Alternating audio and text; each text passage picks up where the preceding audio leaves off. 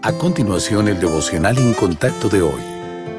La lectura bíblica de hoy comienza en el versículo 5 de Primera de Juan, capítulo 1.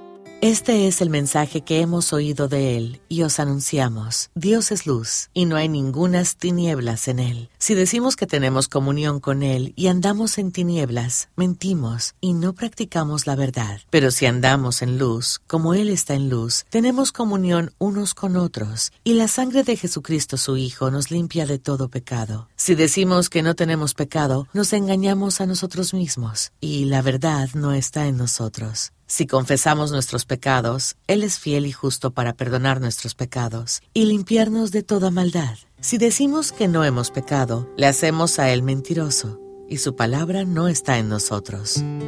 A medida que maduramos espiritualmente y ganamos sabiduría de la Biblia, debemos reconocer que la confesión a Dios, el arrepentimiento y la obediencia son recursos necesarios para mantener una relación íntima con Dios.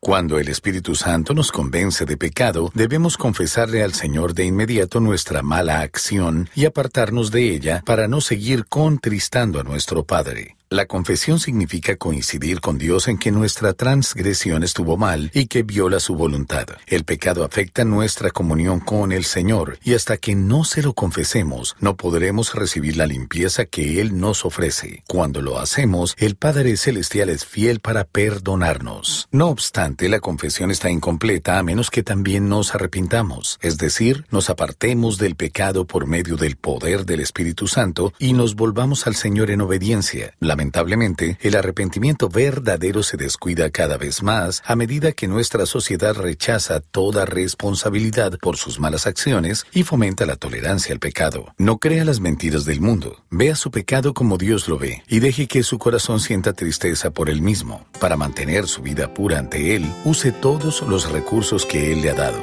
confesión, arrepentimiento y obediencia.